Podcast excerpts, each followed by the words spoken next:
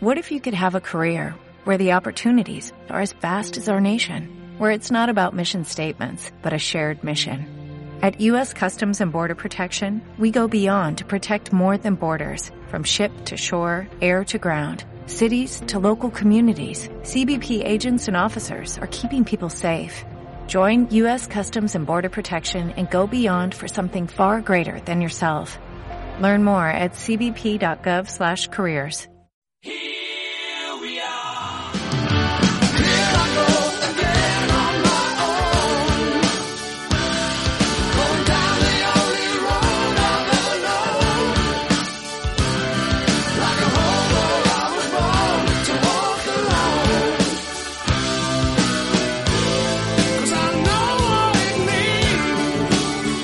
Buenas, yo soy John, él es Rubén, esto es Historiadores Magazine. Comenzamos.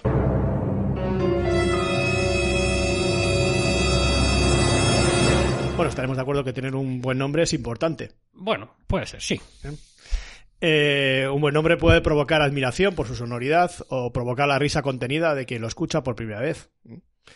A John Wayne, a recordar, le identifican como feo fuerte o le identificaron como feo fuerte y formal, ¿eh? cosa que no hubiera sucedido con su nombre real, Marion, ¿eh? Marion Morrison. Otros y, ¿Vas a hablar de emperadores bizantinos? no, no, no. Otros y otras optan por acopar Esos su... son los mejores nombres No, es que me gustan las entradillas largas y tal. Vale, vale. Otros y otras eh, optan por apocopar su, su nombre, como Demetria Guinness, más conocida como Demi, Demi Moore. ¿Eh? Y algunos le recordamos por un particular mote, como Platón, que significa el que tiene anchas espaldas, ¿eh? que en vez de, de- del trabalenguas que, que era su nombre, que era Aristócles, ¿eh? que es un poquito que trabalenguas. Pero hoy no vengo a hablar de nombres de personas, a pesar de esta entradilla, eh, sino de localidades que poseen de un nombre curioso, raro o estrafalario. Oh, Guarromán. Eh, las, di- las dividiremos en dos bloques. Vale. Eh, los que en su idioma original no son los que parecen y los que sí son lo que parecen y con orgullo lo defienden sus habitantes. No sé si se entiende un poquito el Sí, sí, sí, sí, sí, sí, sí, Vale, sí. pues eh, en el primer grupo, eh, porque es un, yo he hecho un una especie de ranking. Luego tú, ah, tú puedes decir el que te guste igual. eh, Vale, sí, sí, eh, sí, yo luego diré cuál me gusta Vale. más. Vale, vamos, vamos con los nombres que en original eh, no destacaban o no destacan, pero sí en otro idioma. Vale, eh, en el número 10 podemos decir que Batman, en Anatolia suroriental, Turquía, es la capital de la provincia de Batman. ¿eh? Es una importante área productora de petróleo en el Kurdistán turco. ¿eh? Bueno, podemos decir, podemos decir que al menos el color negro eh, les une. Vale. Eh, Mianus, Connecticut, Mianus. barrio de la ciudad de Greenwich, Connecticut, eh, bañado por el río homónimo Mianus. Si alguien le puso el nombre, si alguien le, pone- le ve pintando el nombre de eso, le, atrapa el centurión y le hace escribir en la tapia de creación correcta, ¿no? Eh, allí quizás grabe su podcast Arturo González Campos y Dani Rovira, que en Twitter son villanos favoritos. Eh, Pero bueno. Eh, una pequeña concesión local. ¿Eh? Apata Monasterio, Vizcaya. ¿eh? Aunque actualmente se llama Axpe Achondo. ¿eh? Durante muchos siglos se conoció así como Apata Monasterio, debido a que allí se situaba un monasterio de clérigos, que es lo que significaba originalmente. Y se escogió para diferenciar del monasterio de otro que, que existía en la antiglesia de San Agustín de Echevarría. Imaginamos que los clérigos del monasterio eh, viajarían un ratito a pie y otro andando. En fin. Bien. Eh, vale, en el número 6, Dildo Canadá. Bueno. Esta palabra describe un juguete erótico en casi todos los idiomas, pero este pueblo y la isla que se sitúa enfrente se llama así por una derivación del nombre original francés, que no sé si voy a ser capaz de repetir, pero es L'Île de l'Eau. ¿eh? Eh, o sea, eh, la isla del agua, L'Île de l'Eau. Ah, vale. Vale, L'Île de l'Eau, pues Sí, dildo. sí, sí. Eh, le pusieron dildo, ya. Eh, yo no puedo decir nada, pues porque sea el primero que, que al, al tratar de hablar francés, pues con un zapato en la boca acabaría cambiando el nombre. ¿eh? Podría decir cualquier cosa. El O número con- o 5. Con un dildo en la boca. El número 5 va. ya que he hecho el- este trabajo. Un dildo en la boca, muy bien jugado. Bien, eh, bien vamos eh, con un breve compendio. He hecho trampas, vamos a meter tres o cuatro. que- de nombres O sea, misóginos. espera, en el número 4 van 4. no, el número 5. En el número 5 van 4. Sí. Vale, es para Vale, vale, varias barrias. Eh, nombres, eh, los, eh, nombres misóginos, ¿vale? Vale. Existe una golfa en, en Gales Vale. el condado de Powys, donde Bueno, pero claro, para ellos eh, que hablan inglés, pues. Por eso digo que Golfa no tiene la misma gracia, claro. No les dirá nada. eh, el condado de Powys, donde existe un coqueto hotel llamado con inconsciente pasión Golfa Hall. Golfa. Bien, hay un guarra en Australia, en el estado australiano de Queensland, Ajá. no confundir con el guarra de Nueva Gales del Sur, también en Australia. Cu- Cuidado, eh. Y hay un zorra en Canadá, Muy bien. en la provincia de Ontario. Eh, su página web nos remite a un, con un entusiasta Welcome to Zorra. Repito que esto hace gracia a los hispanoparlantes. Bueno, no creo que haya nadie que no sea hispanohablante que esté escuchando. Pero bueno, o por no. lo menos bilingüe. No, por eso. Bien. Eh, la página web de- del, de- decía de- de la- del pueblo dice Welcome to Zorra, que en español al menos puede crear una expectación quizás inusitada.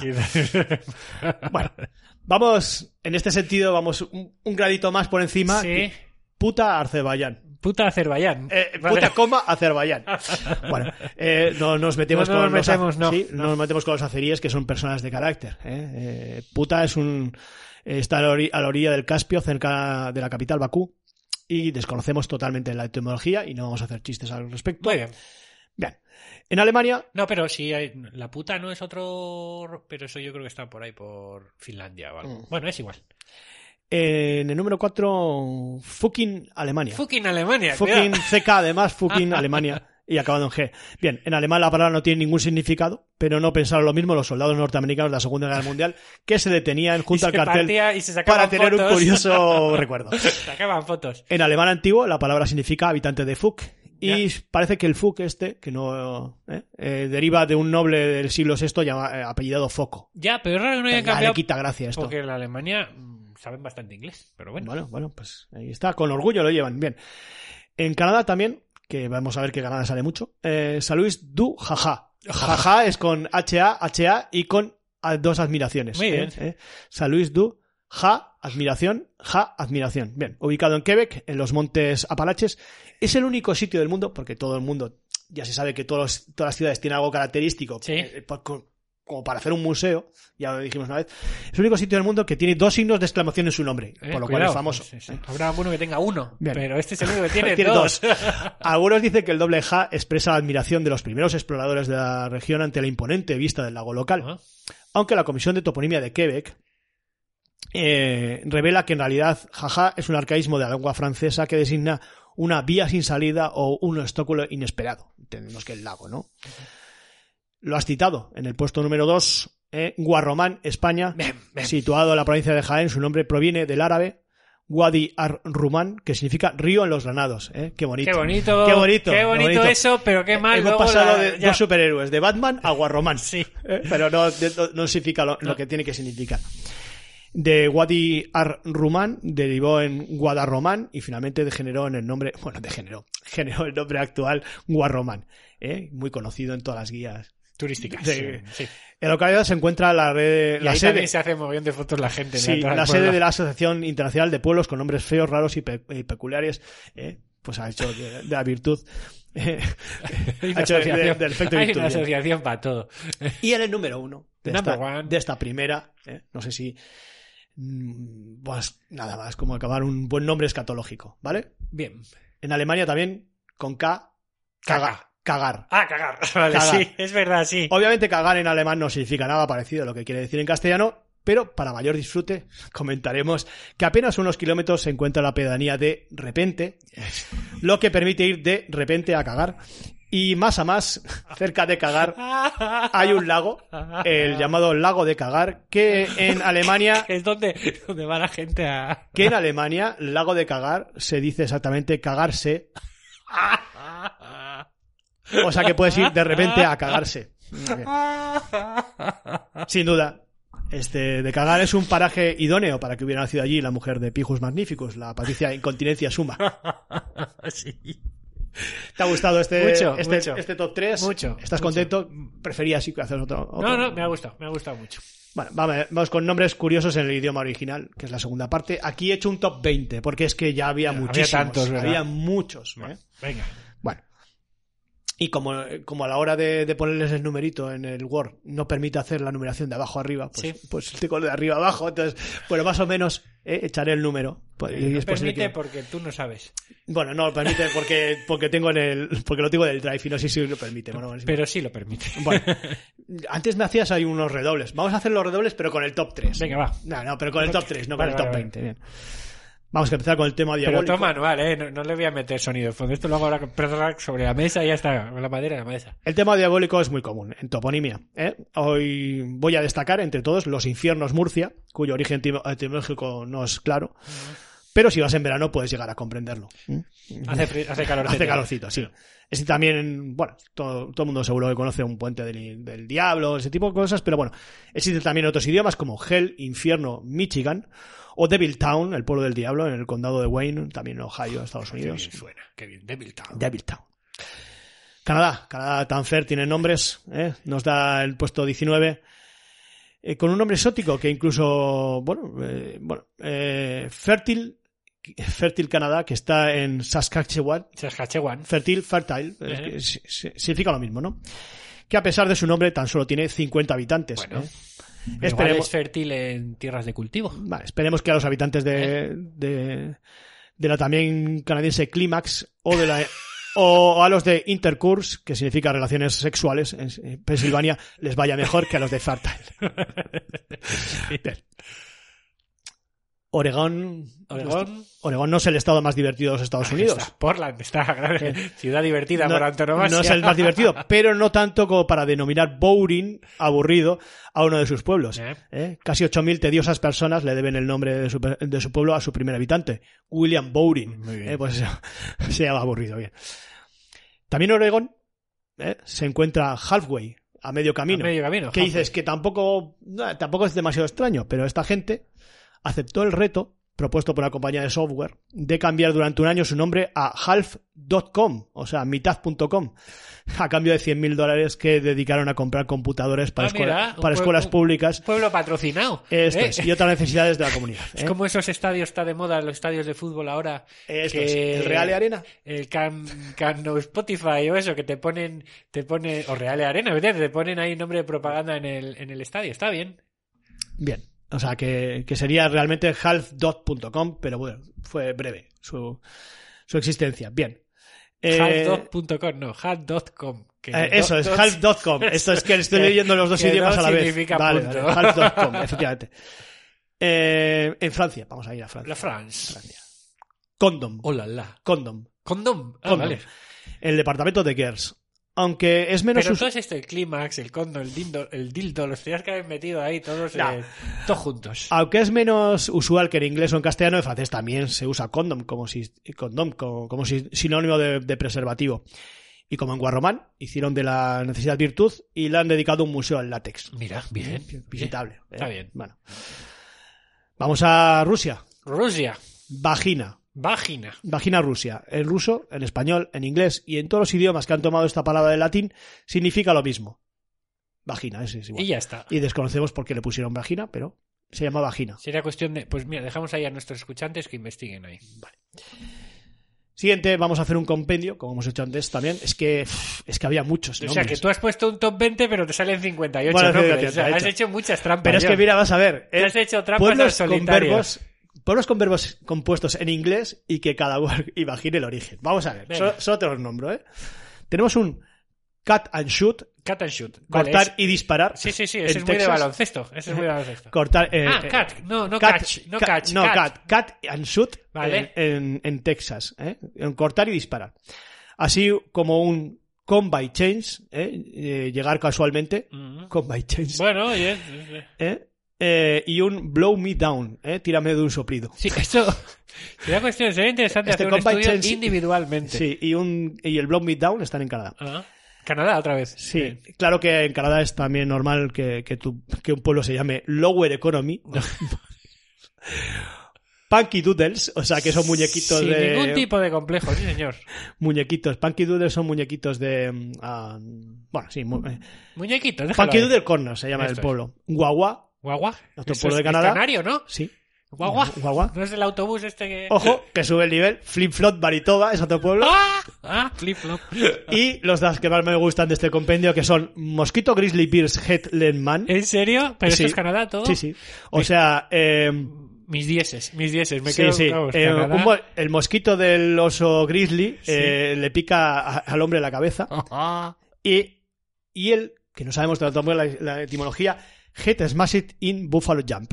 Bueno, yo entiendo que todos estos tienen origen indio, lógicamente, Sí. y los han mantenido luego ni con, con, la, con la nomenclatura en Hombre, inglés. el- este último, para el que no entiende inglés, o me haya- bueno, seguro que no me ha entendido a mí, es eh, cabeza machacada eh, eh, tras salto en Búfalo. Por eso. Tras la caída de Búfalo. Vamos a pensar que, que provienen de aldeas o de, de- de- de asentamientos indios con nombre indio que se les ha, eh, eh, se les ha cambiado Pero fascinantes. inglés con el tiempo, supongo. Pero, ¿no te han gustado? Sí, sí, me han encantado.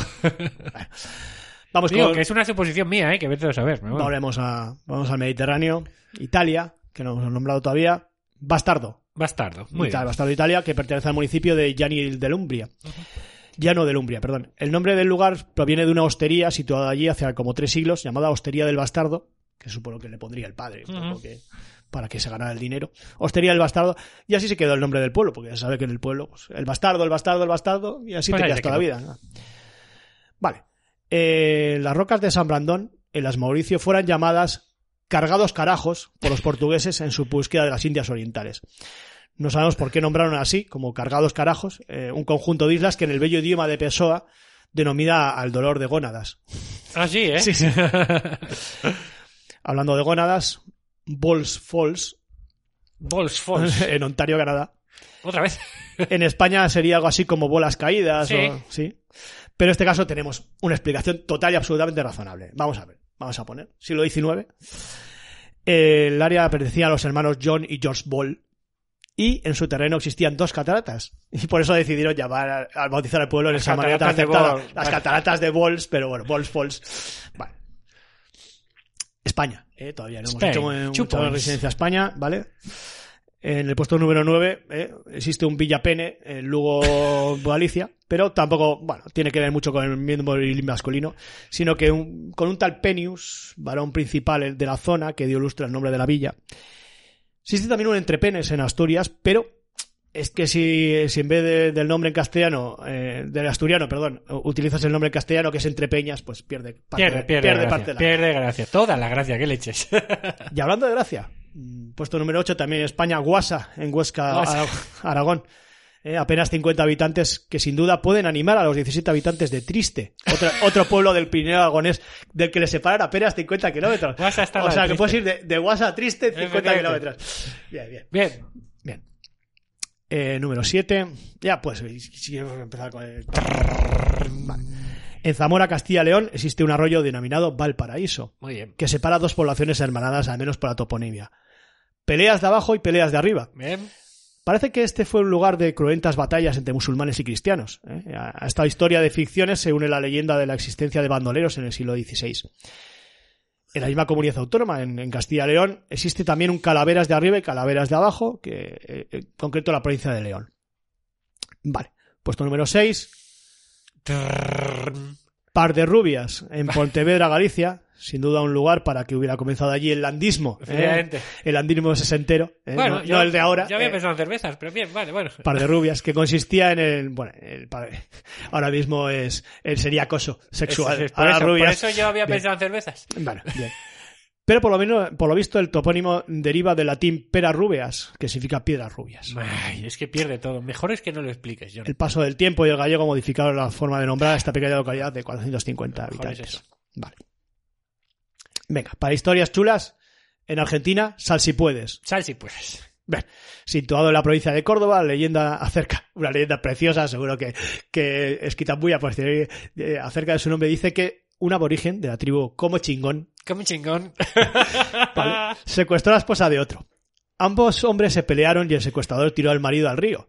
Mientras infortunado se ahogaba, el otro le dijo, sal si puedes. Y ahí se quedó la cosa. Y suponemos, sí, desde entonces suponemos que los maridos de la localidad se cuidarán muy mucho de acercarse al arroyo local. Mm. Eh, volvemos a Castilla León, Salamanca. Dios le guarde. Dios le guarde. Ese sí conozco, mira, ese sí conozco. Cuenta la leyenda que hace mucho, mucho tiempo se hallaba cerca de esta aldea un bosque llamado un bosque tenebroso llamado Tenebrón. ¿eh? Vale. Se trataba de una zona muy frondosa con lobos que acechaban a cualquiera que se atreviera a adentrarse en él. Así que, conocedores del peligro, los lugareños de esta aldea bendecían al viajero intrépido que se atrevía a cruzar estos bosques, siempre con las mismas palabras. Dios le guarde. Pues eso, Dios le guarde. Ahí se quedó la cosa. Vale, cruzamos el charco. A Canadá. Estamos, ¿cuánto nos quedan? Uno, dos, tres No sé, porque y cuatro. vas haciendo un top, pero que no es ni top ni nada, porque han salido ahí, no coincide con, con- el número de, de Top municipios cuatro. que estás diciendo. Top 4, ahora sí, ahora solo tenemos cuatro. Top 4, venga.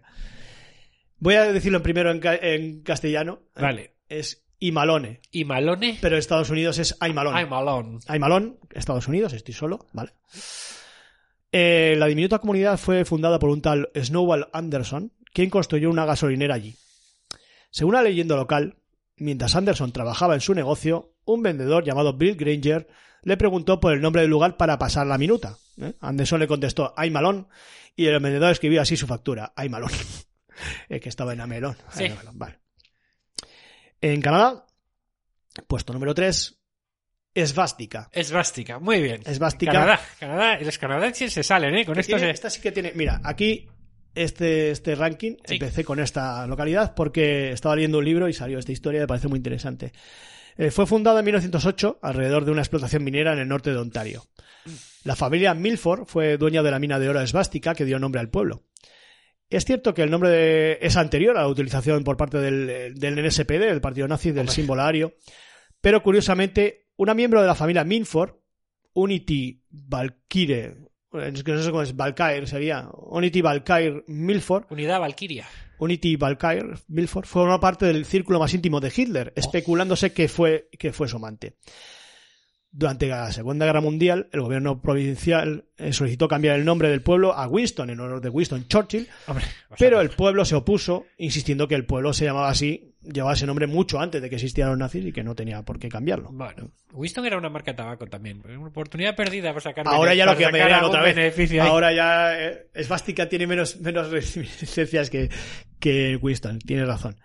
Y vamos con los dos últimos, que tienen nombre común, su impronunciable nombre. Eh, en comparación, los, los canadienses Sputhum y Escuchum... Perdón, perdón. Los canadienses Sputhum y Skukumchum... Espera, voy a repetirlo. Sí. El último, Skukumchuk, son un juego de niños comparados. ¿eh? No voy a ser capaz de leerlos, pero bueno, voy a intentarlo. Bueno, en Gales existe un pueblo que se llama... En Gales. Venga. Sí. Janfire Powell Gingi Gose Gogori Chichen Drowell Tanchinsioligo. Me imagino el letrero de entrada al pueblo en la carretera.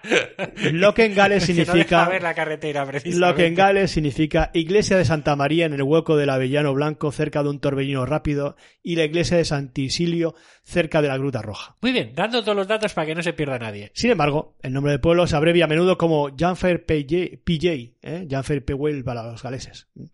Esto basta para distinguirlo de otros que, lugares que se llaman Que se llaman igual. Janfair, que parece que es un nombre Porque bastante igual habitual. este Pues era Avellano Iglesia y- Santa María, y, ya, ya. otro era un cerezo, Vale. por ejemplo, pues ya, claro. Y diréis, bueno, pues es de estos nombres milenarios que han conservado su nombre a pesar de, de la cultura zen que se produjo en Gales. Pues no. No.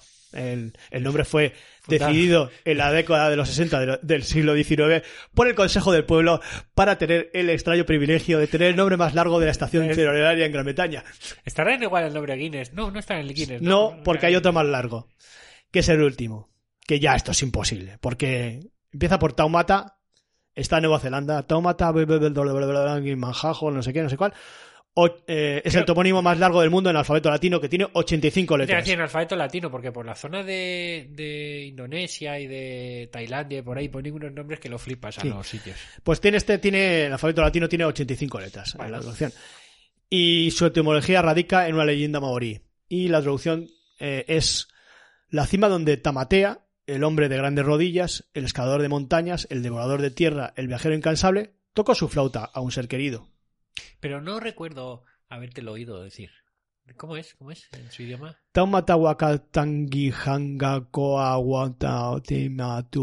Pakakabiki maungaja ro no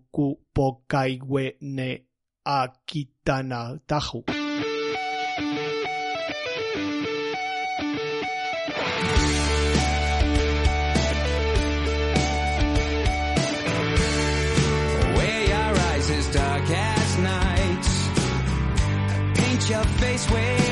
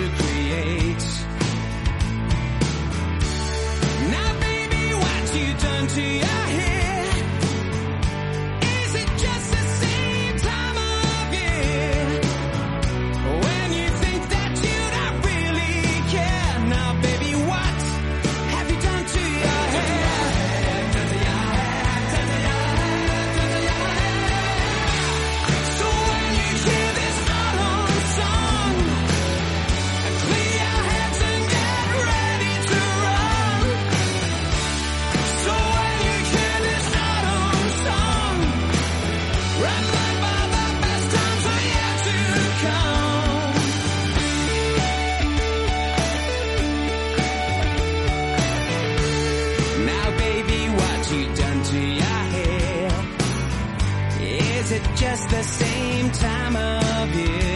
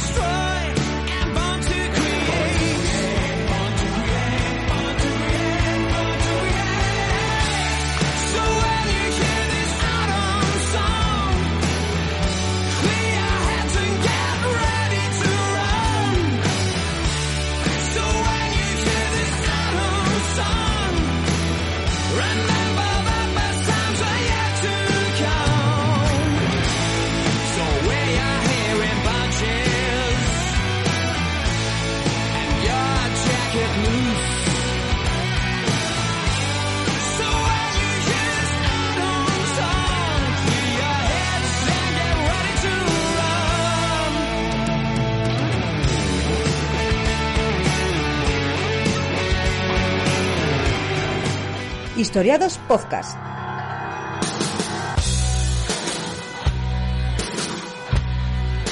Estamos en Twitter, arroba Radio Historiados. Con número que con letra estaba cogido.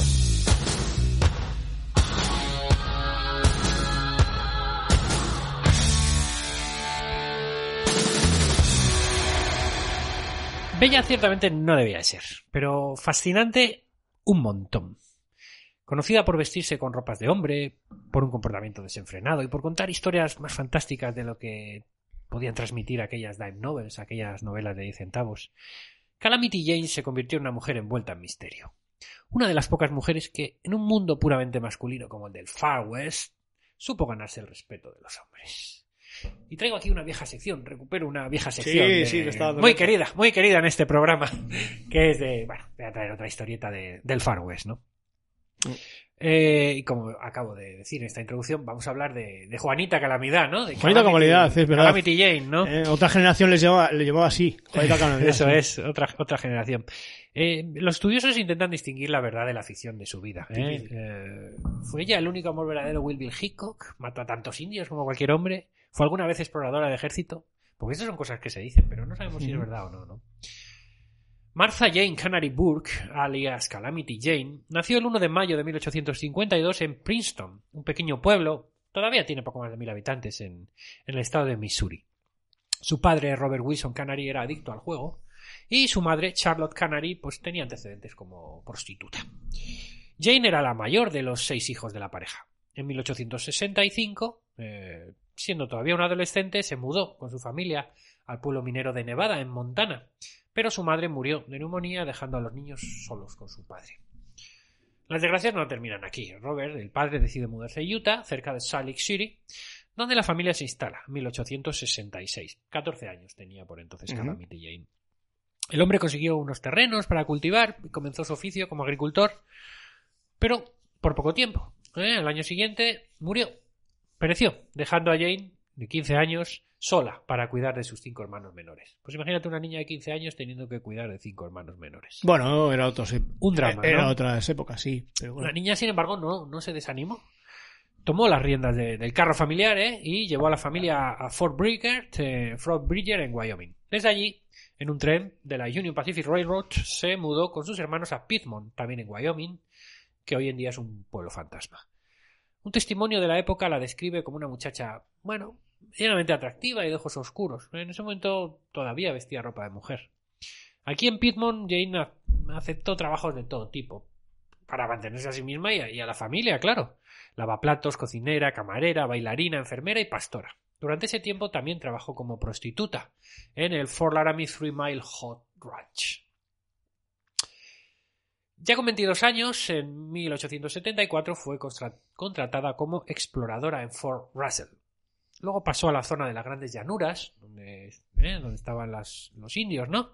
Participando en campañas militares contra los nativos. Como ella misma recuerda, entre comillas, fue por esa época cuando me apodaron Calamity Jane. Estábamos en Ghost Creek, Wyoming, con el capitán Egan. Fuimos a sofocar una revuelta india y regresábamos a la base cuando nos emboscaron. El capitán Egan resultó herido. Yo, que iba más adelante, escuché el disparo. Me di la vuelta y al verlo tirado en la silla me lancé al galope sobre él, logrando alcanzarlo antes de que cayera. Lo subí pesadamente a mi grupa, a mi caballo, y lo llevé sano y salvo al fuerte. El capitán se, recupo- se recuperó y me dijo riendo Te llamaré Calamity Jane, la heroína de las llanuras, así como hablan los americanos, ¿no? No le veo mucho sentido de calamidad si Desde- le ha ayudado, ¿no?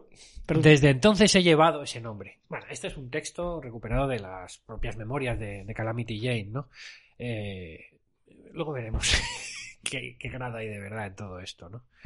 Eh, porque nunca se ha averiguado si las cosas realmente ocurrieron así. Eh, quizá esto leyenda, lo más ¿no? probable es que se le atribuyera el apellido de calamidad por su capacidad para atraer problemas, ¿no? No, no, Ni siquiera es seguro que alguna vez trabajase en el ejército, ya que no parece cumplir con los requisitos necesarios para incorporarse al cuerpo militar. Por mucho que Principalmente es se- mujer, ¿no? por mucho que se vistiera de hombre, ¿no? Sea como fuere, sí que es verdad que el apoyo de Calamity, de Calamidad, debió dársele antes de 1876, ¿vale? Eh, pues ya entonces era de uso común. Fíjate que ese año ella estaba en Fort Laramie. Había llegado allí de una manera, pues no del todo clara.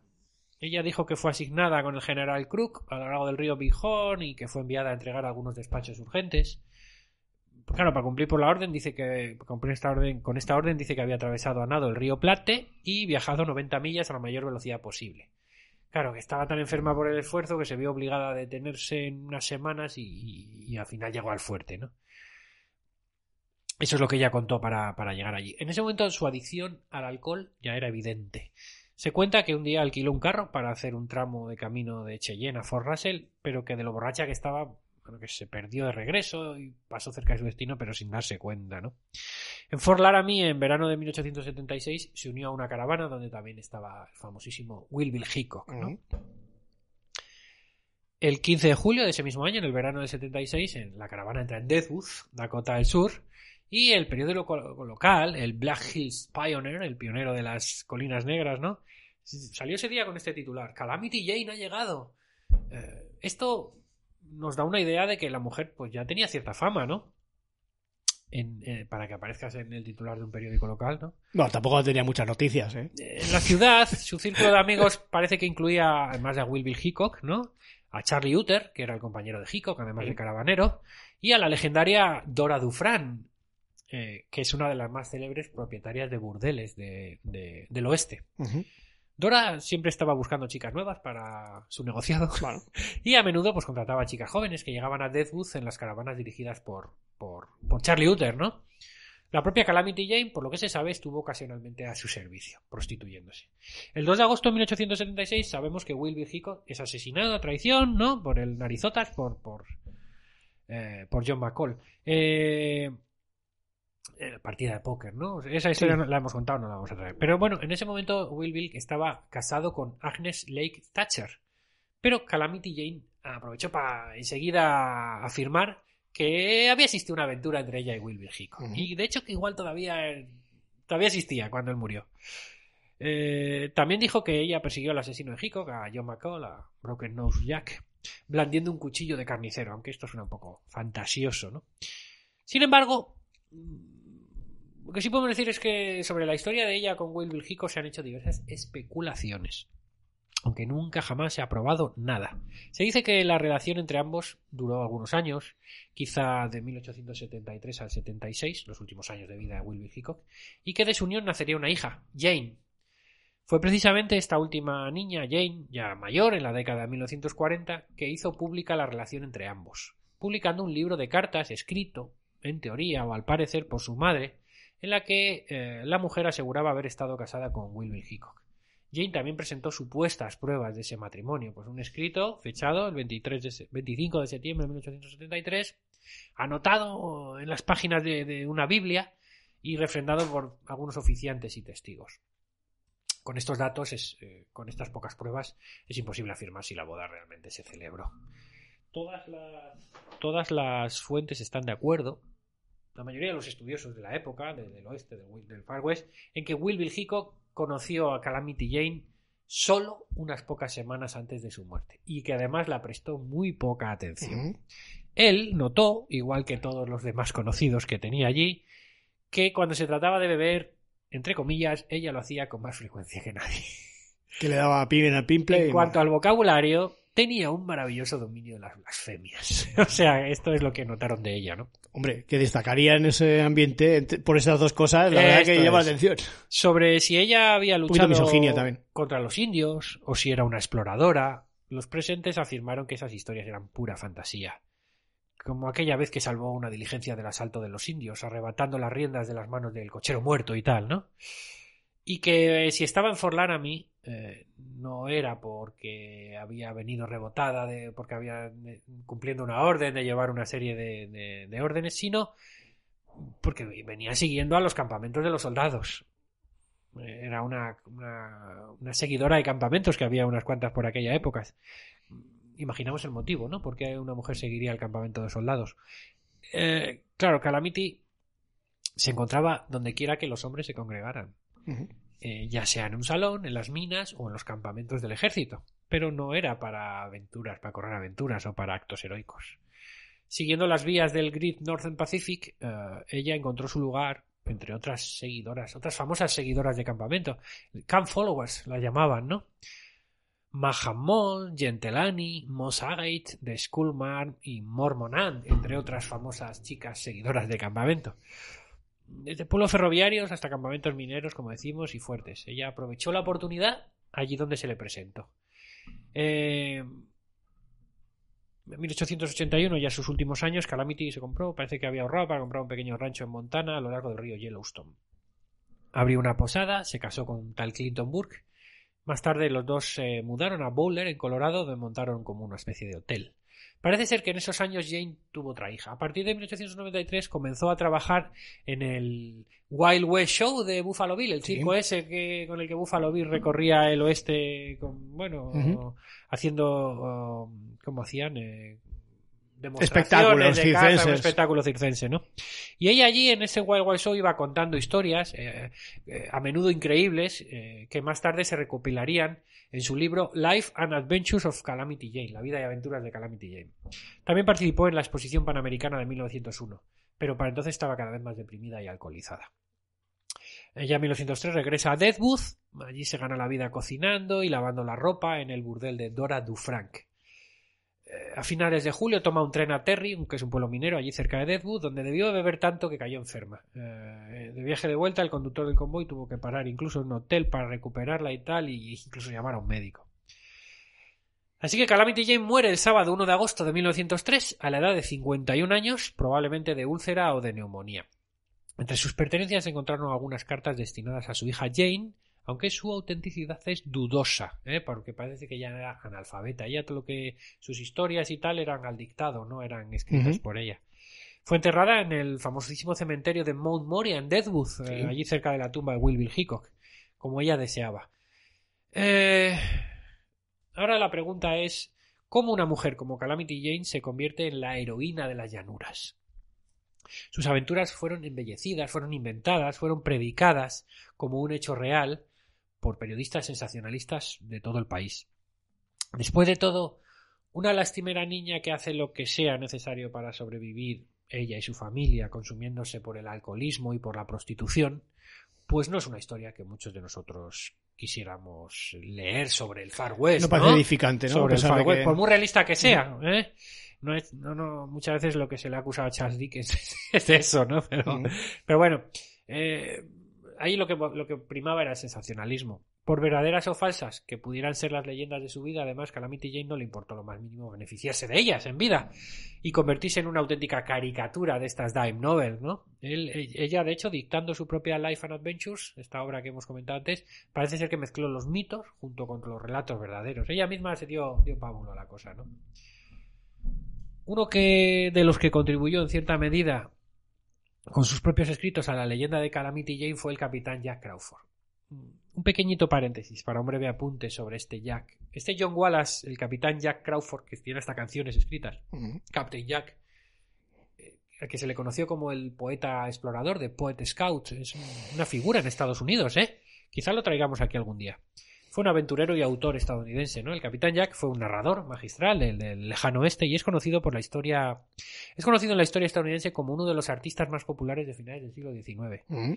Su audaz cabalgata de 350 millas en seis días para llevar despachos desde Fort Laramie a, a- para el New York Herald, eh, llevar despachos a Fort Laramie para el periódico, para el New York Herald, donde contaba la noticia de la gran victoria del general Crook sobre, bueno, sobre American Horse, un jefe, un jefe americano en las guerras Sioux, pues lo convirtió en una celebridad nacional.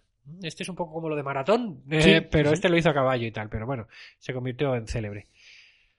Claro, después de que muriera eh, Calamity Jane, este, el capitán Jack escribió un artículo titulado The Truth About Calamity Jane.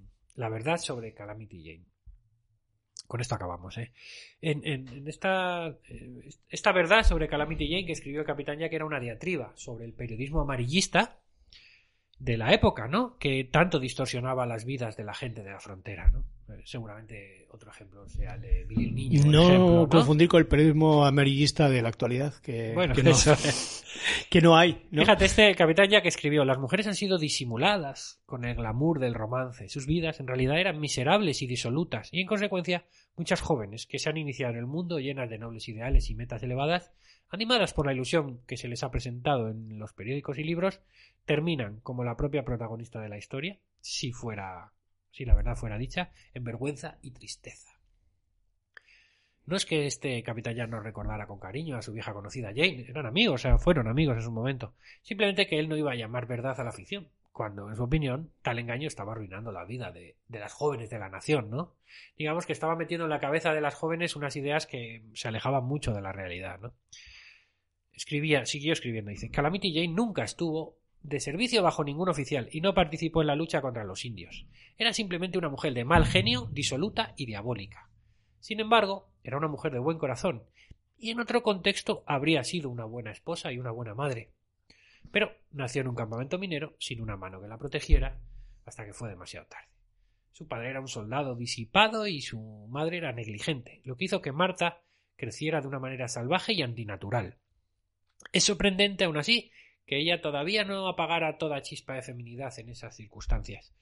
Y es mérito suyo el conservar cierto carácter amable y un corazón generoso, incluso mientras seguía los pasos de su disoluto padre y de su negligente madre. Pero al final, entre todos los mitos, eh, o entre todos estos mitos, yo lo- lo- la imponente imagen de una mujer empeñada en sobrevivir ante cualquier contratiempo que la vida le depare, se erige por encima de cualquier llanura. Y por eso, pues la cultura americana no olvida ni olvidará a, a Calamity Jane, ¿no? Get down and slip it up. You don't have to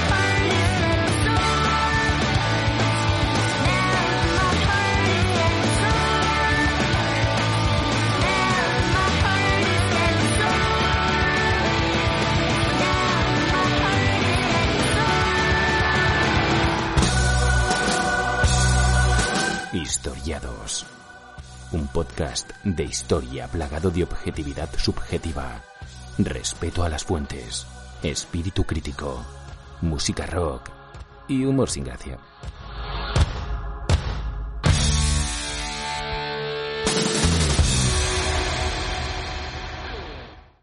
En la Baja Mesopotamia se gestó una civilización que no fue la primera de la zona. Todavía desconocemos sus orígenes y por qué decidieron asentarse en las por entonces difíciles de domesticar tierras comprendidas entre el Tigris y el Éufrates. Los sumerios se llamaban a sí mismos Sag-Higa, el pueblo de las negras cabezas, y llamaban a su tierra Kiengil, la tierra de cañaverales con señor, poco más o menos. Aunque les ha sobrevivido el nombre que les otorgaron el imperio que les sustituyó, porque para los acadios, cuyo rey más conocido será Sargón de Akkad, más o menos el, del 2270 a.C., las tierras del Sumer están habitadas por sumerios que hablan en idioma sumerio, y así ha quedado. Me flipa, John, que Kiengil, que es una palabra solo, de Kiengil, de siete letras, ¿no? Un, dos, tres, cuatro. Signifique tierra de cañaverales con señor. O sea, mm, Bueno. cinco palabras en español. Tú date cuenta que había que hacerlo en, pues eso, en cuneiforme, y entonces ya con, con- con cuatro cuñas haría ya Ah. una. Ki es tierra, Ah, tal, había, eh, era economía del ah. lenguaje. Luego hemos ido floreciendo todo, todo el había idioma. que ahorrar, ¿no? Y Sajiga es el pueblo Sí. de las negras cabezas. Bueno, en fin. Vale, vale, continúa. Bueno, no te quería sí. cortar, solo te, te- te- te cuento mis impresiones. Eh, su historia comienza en la llamada época de Uruk, hacia el 3000, pero su desarrollo pleno será en la época protodinástica, entre el 2700 y el 2300, todo es antes de Cristo, evidentemente. Eh, al final de este periodo, las diferentes est- ciudades-estados se agrupan en torno a una monarquía unitaria centralizada en Uruk. Durante siglos, esta civilización fue olvidada o ensombrecida, sobre todo por la inmensa luz que desprendía la civilización egipcia, pero hoy en día es una de las más conocidas gracias a investigadores y sobre todo a los testimonios que nos dejaron escritos. Samuel Noah Kramer, o Kramer, asiriólogo y sumeriólogo, podríamos decir, eh, de la Universidad de Chicago, recopiló en 1956 muchas de las tablillas escritas en sumerio cuneiforme para demostrar que la historia empieza en Sumer. Y hoy vamos a tomar algunas de sus recopilaciones para demostrar que nuestro mundo también nació en Sumer. Si buscas en Google la escuela es, mm, la respuesta que da el algoritmo quizás no nos sorprenda. ¿eh? Entre otras respuestas saca la escuela es una institución, o la escuela es el reflejo de la sociedad, o la escuela es una cárcel. Pero quizás nos sorprenda más el conocer que estas apreciaciones no han variado mucho en los últimos 3.000 años. En la ciudad de Surupak se descubrieron entre 1902 y 1903 gran cantidad de textos escolares que databan del año 2500 a.C. En concreto se trata de centenares de, tablillas en las que hay inscritos toda serie de deberes, ¿eh? escritos de la misma mano de los alumnos. Estos varían desde los primeros intentos del párvulo hasta los signos de trazo elegante del estudiante aventajado. Gracias a ello sabemos era la escuela, cómo era la escuela sumeria y cómo eran sus alumnos. La escuela sumeria, que probablemente en sus comienzos había constituido una dependencia del templo, se transformó al correr del tiempo en una institución seglar y hasta su programa adquirió un carácter en, en gran parte laico. Era un lugar donde se copiaba y estudiaba en obras del pasado, pero también se componían otras nuevas. La enseñanza no era universal ni obligatoria. Hombre, de John, hecho, hay, eh, se copiaban y estudiaban obras del pasado. bueno, tampoco había mucho pasado para, para Ojo. copiar obras, ¿eh? que nosotros decimos 2700, 2300, como diciendo más o menos de la misma época, ¿eh? y es como si decimos eh, el año 1600, Ya. el año 2000, Sí, sí, sí, ¿eh? bueno, sí. de la misma Claro, época, claro. que había pasado muchos años. ¿eh? Bien. Decía que la enseñanza no era universal ni obligatoria, de hecho a ella solo podían acceder los privilegiados de la sociedad que podían soportar que uno de los miembros de la familia no aportara a la economía del clan. Los estudiantes, por tanto, eran los hijos de los gobernadores, de los padres de la ciudad, los embajadores, los administradores de los templos, los oficiales, los capitanes de navío, los altos funcionarios de Hacienda, los sacerdotes de diversas categorías, los administradores y directores de empresas, los interventores, los contramaestres, los mismos escribas, los archiveros y los contables. O sea, todos menos los que se dedicaban a, realmente a, las labores agrícolas, ganaderas, ¿no? No consta ni una sola mujer como escribe los documentos.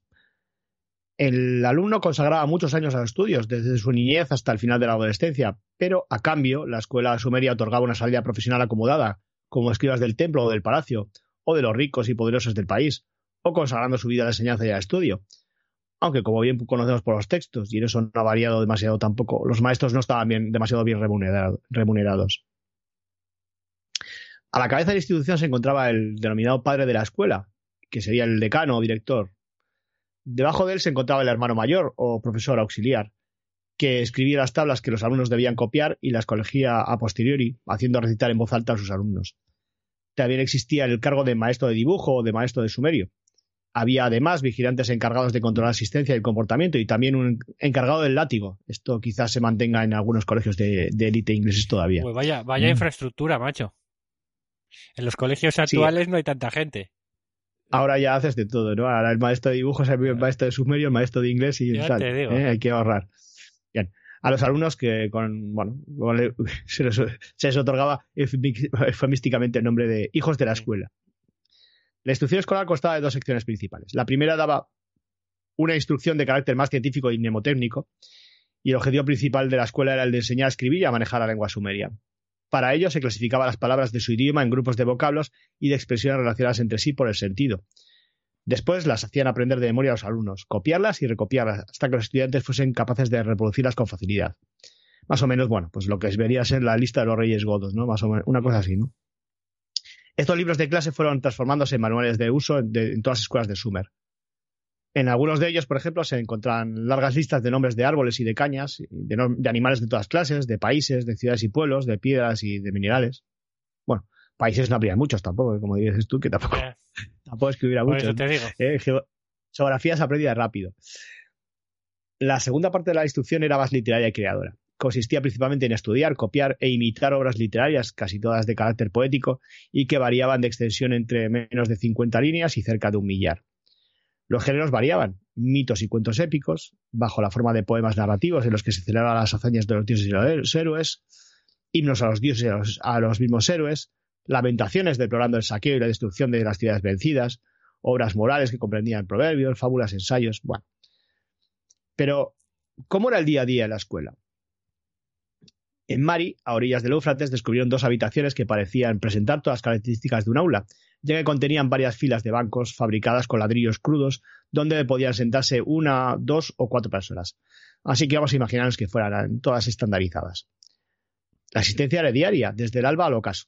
Desconocemos si había vacaciones, pero bueno, eh, posiblemente no. Eh, no. Yo creo que no había ni descanso dominical en, en Sumer. Todo no es invento en Sumer. ¿eh? El no trabajar el fin de semana, no, yo creo que, que es posterior, ¿no? Por la mañana, al entrar en clase, el alumno estudiaba la tableta que había preparado la víspera.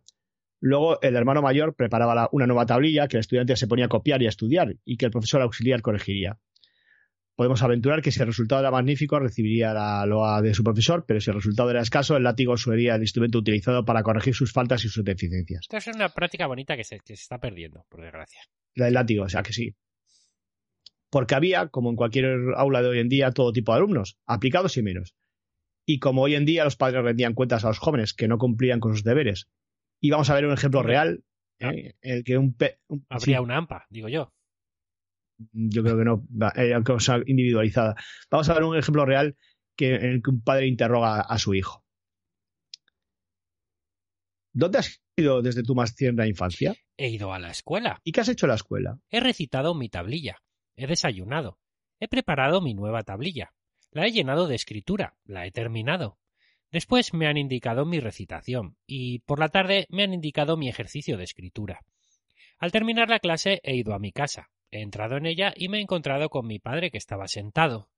He hablado a mi padre de mi ejercicio de escritura. Después le he recitado mi tablilla y mi padre ha quedado muy contento. Cuando me he despertado, al día siguiente por la mañana, muy temprano, me he vuelto hacia mi madre y la he dicho Dame mi desayuno, que tengo que ir a la escuela. Mi madre me ha dado dos panecillos y yo me he puesto en camino. Mi madre me ha dado dos panecillos y yo me he ido a la escuela. En la escuela, el vigilante de turno me ha dicho ¿Por qué has llegado tarde? Asustado y con el corazón palpitante, he ido al encuentro de mi maestro y le he hecho una respetuosa reverencia. Pero, a pesar de la reverencia, tuve que aguantar el látigo varias veces, por haberme levantado en la clase, por haber charlado y por haber salido indebidamente por la puerta grande. Mi profesor me dijo Tu escritura no es satisfactoria, y tuve que sufrir un nuevo castigo. El muchacho, que veía cómo se le complicaba su día a día, insinuó al padre que tal vez fuera una buena idea invitar al maestro a la casa y suavizarlo con algunos regalos. Hicieron venir al maestro de escuela y, cuando hubo entrado en la casa, le hicieron sentar en el sitio de honor. El alumno le sirvió y le rodeó de atenciones, y de todo cuanto había aprendido en el arte de escribir sobre tabletas hizo ostentación ante su padre. El padre, entonces, ofreció vino al maestro y le agasajó. Le vistió con un traje nuevo, le ofreció un obsequio y le colocó un anillo en el dedo. El maestro, reconfortado, regala los oídos del alumno y progenitor. Muchacho, puesto que no has desdeñado mi palabra, ni la has echado en olvido, te deseo que puedas alcanzar el pináculo del arte de escriba y que puedas alcanzarlo plenamente. Que puedas ser el guía de tus hermanos y el jefe de tus amigos. Que puedas conseguir el más alto rango entre los escolares. Has cumplido bien con tus tareas escolares, y hete aquí que te has transformado en un hombre de saber. Pero no todos los muchachos eran tan buenos hijos y pelotas, buenos hijos y pelotas con sus profesores. También había verdaderos macarras, rebeldes, desobedientes e ingratos que eran un verdadero tormento para sus padres. Dichos muchachos vagabondeaban por las calles, hacían el golfo en los jardines públicos y hasta es posible form- formaban bandas a pesar de la vigilancia del monitor de la escuela. La escuela les parecía insoportable y hacían la vida imposible a sus padres con sus quejas. Vamos, unos ninis de manual. Este escrito que reproducimos aquí tiene 3.700 años y es muy posible que el original sea aún más antiguo. Un padre interroga a su hijo. ¿A dónde has ido? A ninguna parte. Si es verdad que no has ido a ninguna parte, ¿por qué te quedas aquí como un golfo sin hacer nada? Anda, vete a la escuela, preséntate al padre de la escuela, recita tu lección, abre tu mochila, graba tu tablilla y deja que tu hermano mayor caligrafíe tu tablilla nueva. Cuando hayas terminado tu tarea y se la hayas enseñado a tu vigilante, vuelve acá, sin rezagarte por la calle. ¿Se ha entendido bien lo que te he dicho? Sí, si quieres te lo repetiré. Pues ya puedes repetírmelo. Te lo voy a Sí. repetir. Ya te lo Pues diré. dilo ya. Tú me has dicho que fuera a la escuela, que recitase mi lección, que abriese la mochila y que grabase mi tablilla mientras mi hermano mayor me grababa otra. Que cuando hubiese terminado mi tarea volviese para acá después de haberme presentado al vigilante. He aquí lo que tú me has dicho. Sé hombre, caramba, no pierdas el tiempo en el jardín público ni vagabundes por las calles. Cuando vayas por la calle no mires a tu alrededor. Sé sumiso y da muestras a tu monitor de que le temes. Si le das muestras de estar aterrorizado, estará contento de ti. ¿Crees que llegarás al éxito, tú que te arrastras por los jardines públicos? Piensa en las generaciones de antaño. Frecuenta la escuela y sacarás gran provecho. Piensa en las generaciones de antaño, hijo mío, infórmate de ellas. No sería hombre si no vigilase a mi propio hijo. He interrogado a mis parientes y amigos, he comparado, pero no he hallado a ninguno que sea como tú. Puesto que mi corazón está agotado por culpa tuya, me he apartado de ti. A causa de tus quejas, sí, a causa de tus quejas, he montado en cólera contra ti. Como tú no quieres poner a prueba tus cualidades de hombre, mi corazón ha sido transportado como por un viento furioso. Tus recriminaciones me han dejado acabado, tú me has conducido al umbral de la muerte. En toda mi vida no te he ordenado que llevaras cañas al juncal. En toda tu vida no has tocado siquiera las brazadas de juncos que los adolescentes y los niños transportas. Jamás te he dicho sigue mis caravanas. Nunca te he hecho trabajar ni arar mi campo. Nunca te he constreñido a realizar trabajos manuales. Jamás te he dicho ve a trabajar para mantenerme. Otros muchachos como tú mantienen a sus padres con su trabajo. Si tú hablases a tus camaradas y les hicieses caso, les imitarías. Ellos rinden doce celemines de cebada cada uno. Hasta los pequeños proporcionan doce cada uno a su padre. Multiplican la cebada para su padre, le abastecen de cebada, de aceite y de lana. No obstante, tú solo eres un hombre cuando quieres llevar la contraria. Pero comparado con ellos no tienes nada de hombre. Evidentemente, tú no trabajas como ellos. Ellos son hijos de padres que hacen trabajar a sus hijos, pero yo no te hice trabajar como ellos. Obstinado contra quien estoy encolerizado. ¿Qué hombre hay que pueda estar encolerizado contra su propio hijo? He hablado con mis parientes y amigos y he descubierto algo que hasta ahora no había notado. Que las palabras que voy a pronunciar despierten tu temor y tu vigilancia. De tu condiscípulo, de tu compañero de trabajo, tú no haces el menor caso. ¿Por qué no lo tomas como ejemplo? Toma ejemplo de tu hermano mayor, de todos los oficios humanos que existen en la tierra y cuyos nombres ha nombrado en, en Nil. No hay ninguna profesión más difícil que el arte del escriba.